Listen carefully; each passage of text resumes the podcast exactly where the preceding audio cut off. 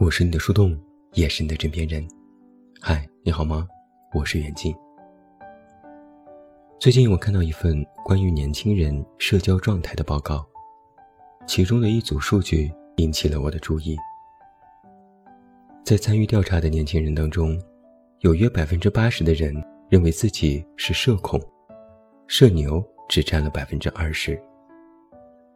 然而，这些社恐却认为。自己的社交能力并不差，其中很多人还给自己的社交能力打了满分。因此，就有网友喊话了：“满分就不要假装社恐了，好吧？明明就是社牛。”我看到网上也有很多朋友对自己到底是社恐还是社牛感到困惑。有人就这样说了：“我本身觉得自己是社恐，但我周围的人……”都觉得我是社牛，因为我表现出很会交际的模样。我其实比较恐惧在别人面前讲话，但大家都认为我很擅长。会出现这样的误解，可能就是在社交活动当中，并非只有社恐和社牛两类人。很多人口中的社恐，并不是对交际能力的评价，而是一种态度的表达。也就是说，我能很好的进行社交，只是我不想社交。那今天，我就要为我们的社交观念里引出一个新的角度和方向。在我们平日的社交当中，常常被人忽视的第三种存在，那就是设烦。设烦是一种什么心态呢？在探究不同人主动回避社交的心态时。有心理学家曾经提出过一个概念，是叫做 “unsocial”，就是不社交。不社交的人对孤独和独处活动有偏好，他们和社恐以及其他回避社交群体最大的区别是，不社交人群只是喜欢独处，而不是被迫独处。他们并非是自己想要社交但做不到。并非没有能力社交，也不是因为社交恐惧或者是担心别人的评价而产生独处的欲望，而是他们有独处的内在动机。那么，这样不社交的定义也对应了网络上的这样一个词，就是我们所说的“社烦”。这类人会觉得人际交往是件有麻烦的事，感觉和很多人搜手非常的疲倦。对要付出时间进行社交感到抵触，想逃避，所以经常会推脱参与社交活动。虽然经常的缺席会让他们被贴上社恐的标签，但他们心里非常清楚，自己回避社交的真正原因，并非是社交恐惧，而是觉得对方不是自己真正想要交往的人，或者我只是不想要参与这样的场合。表面上，周末收到一个邀约参加一个局，找了个借口推脱说有事。实际上，是因为聚会上并没有自己感兴趣的话题，或者是想要见面交往的人。对自己来说，参加聚会非但不能增添生活乐趣，反而会徒增负担，浪费时间。还有就是单纯觉得社交很麻烦，很累。表面上，大学办校友会，很多事业成功的校友都会来参加。纠结的一下，还是回复因故缺席。实际上，虽然能够认识一些很厉害的人，但要精心打扮，还要一整天面带微笑和几十个人聊天，相互吹捧，真的好累啊！不去就能省掉这所有的麻烦。社烦的人。不想去社交，因为能够从独处当中获得更好的体验，恢复心理能量。表面上，同事们约吃饭，说自己不饿，下次再有机会约。实际上是在想，已经工作了一个上午了，午饭时间为什么还要强迫自己营业呢？不如趁着午间自己吃饭，既不用迁就别人的口味，想着聊什么话题。还能够自己刷刷剧，实在是太爽了。从生活到工作，想方设法回避社交，已经是涉凡熟练掌握的一项生存技能。这时可能就会出现一个疑问了：有人会问，那时间久了，设凡的生活是不是也会越来越孤单呢？他们的人际关系质量、社交满意度会不会变得越来越差呢？实际上，还真不是这样。虽然看起来社凡们的社交变得很少，但是他们的人际质量关系却很高，可谓是少而精的代表。研究表明，与那些焦虑和恐惧社交的儿童相比，不社交的儿童拥有更多。更稳定的友谊和人际关系。社凡不是不擅长社交，只是更愿意和自己喜欢的人社交。虽然社凡不会经常渴望与他人互动，但是如果一旦进行社交，他们就会更加倾向于花时间跟自己真正喜欢的人交往。这种有意识的主动选择，虽然缩小了社凡的社交圈。但是也让他们有了更多与真正朋友们深入互动的时间，因此，他们可以留住朋友，并与之保持长期稳定的关系。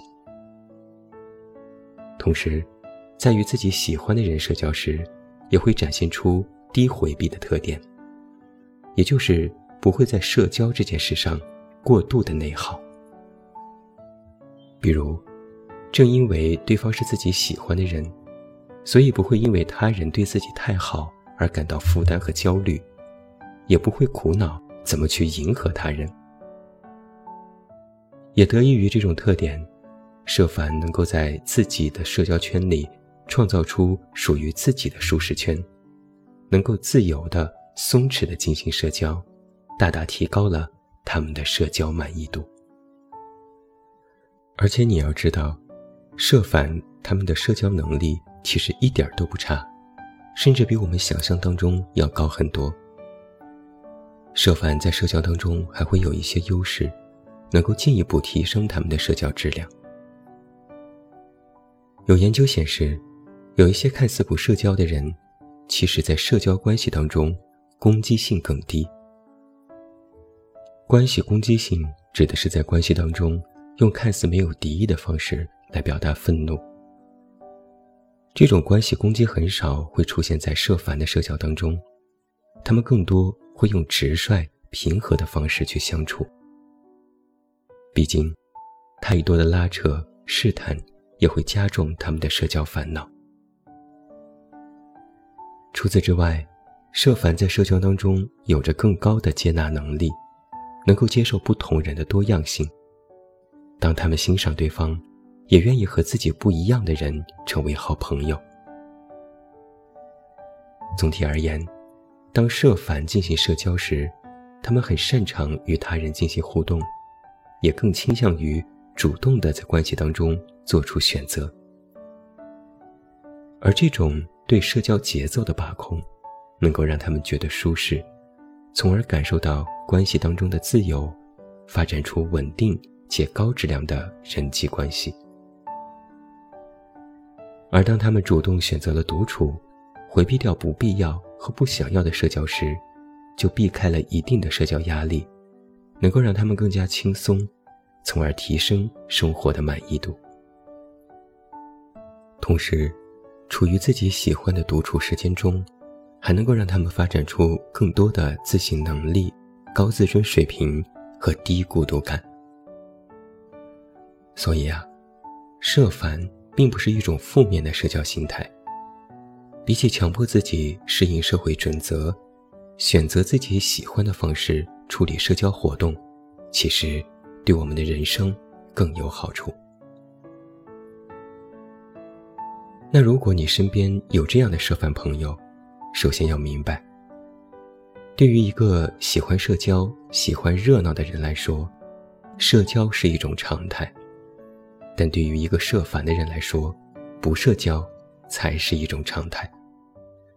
只有接受你们之间的差异，理解和尊重他的节奏，你们才能够平等的做朋友。在相处的过程当中，不要迫使对方太紧，尽量少说类似“你怎么总是拒绝我？你心里是不是没有我？我对你是不是不重要？”之类的话，给对方施加压力。他并非是对你冷漠、不重视你，只是有强烈的独处的需求。而想要和涉凡的朋友提升交往体验，减少被拒绝的情况，这是要尝试给对方一些主动权。那如果你自己是一个涉凡的人，当你自己有涉凡的倾向时，要知道非常重要的一点是，不想社交。并不是一个错误的选择，不应该被污名化。如果独处更能让你开心，更能帮你恢复心理能量，那么你就有权为自己留出充足的独处时间，不必为总是拒绝朋友的邀请而感到愧疚，可以尝试争取朋友的理解，告诉朋友你并非是不想和他相处，只是对你来说独处也很重要。而当别人总是用什么社恐、不合群、孤僻来评价你时，也要警惕这些声音。它可能给你带来的自我诱导性依赖的影响，会令你怀疑自己是否是真的社交能力不足，在需要调用社交能力完成一些事情的时候，就会变得信心不足。相反，你应当时刻记得提醒你自己。那些会如此评价你的人，正是因为对你缺乏了解才做出的主观判断，并不能够定义你是谁。今天晚上我们这期的电台节目，讲的是除了社牛和社恐之外，还有一类社烦的人。其实说的就是我自己。我就是一个社烦的人。我不是不会社交，不是恐惧社交。相反，我其实非常擅长交际，而且能做一个很好的倾听者和开导者。只是相比社交而言，我更喜欢独处，我更愿意和自己成为朋友。与此同时，我对自己的社交有要求，有一定的标准。我无比清楚的知道自己的社交属性，所以我就很少为此而焦虑。但我也见过在日常生活当中。也有一些社烦会主动认领社恐的标签，借此躲避掉一些不想参加的社交。对他们来说，可能讲出“我不想去”，比我害怕去更羞愧和困难。然而，不想社交的心情，绝对是合理的、正当的。我们明明最需要的是高质量的社交和高质量的独处。今天晚上我们介绍设烦这种心态，就是希望大家可以抱有包容的态度，理解接纳自己或朋友的这些社烦时刻。因为多社交和少社交无关对错，只是一种生活方式的选择。而且，永远都不要忘记，我们才是对自己生活有主动权的那个人。我是你的树洞，也是你的枕边人。关注公众微信“远近”，找到我。我是远近，晚安。